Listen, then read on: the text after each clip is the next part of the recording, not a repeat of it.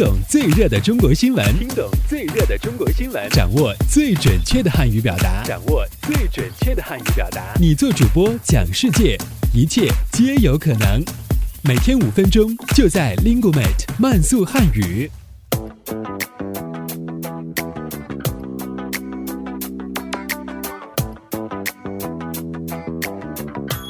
嗨，大家好，我是主持人阿布，欢迎来到本期的慢速汉语。以下新闻均摘编自国际在线网站。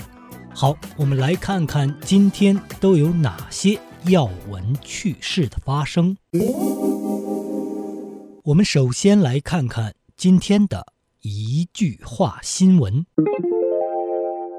中国国家形象全球调查报告。二零一三于二月二十一日发布，调查显示，多数国际民众认可中国历史悠久的文明古国形象属性，并认为中国已成为当代世界大国。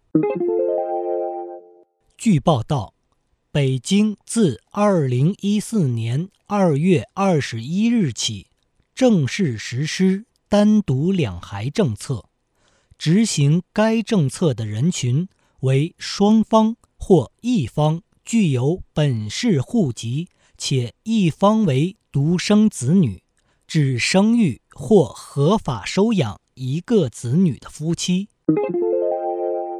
据悉，从二零一四年三月一日起，幺二三零六网站，也就是。铁道部火车票网上订票官网将对互联网购票进行身份信息核验，如身份信息未通过，需要确认在幺二三零六网站所填信息的正确性，或持相关证件原件到车站窗口或代售点办理身份信息核验。好，我们接下来关注一下今天的财经聚焦。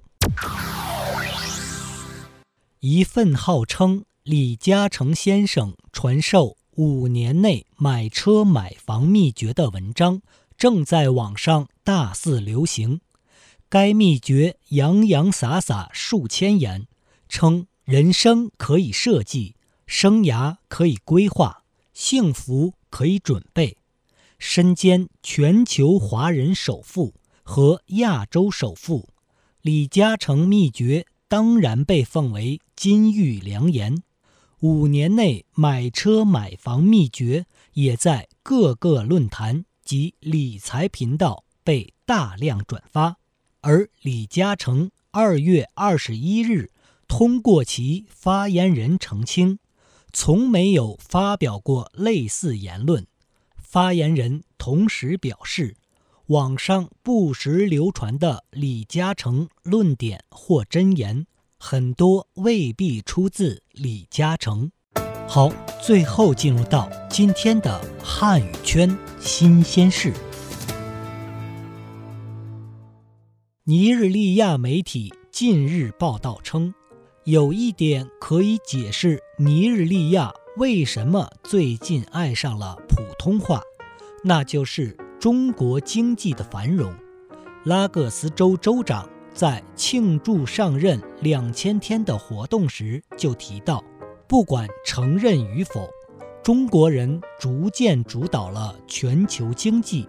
我们只能让学生们做好准备，抓住汉语成为未来语言所带来的机遇。拉各斯州公立学校目前还没有开设汉语学习课程，相关问题还在讨论阶段。但尼日利亚一些大学已经设立了孔子学院汉语学习中心。前不久，拉各斯大学招收了二十五名学生攻读汉语学位。好，这里是慢速汉语。由 Linguamate 制作。想收听更多的慢速汉语，请登录三 w dot linguamate dot com。拜拜。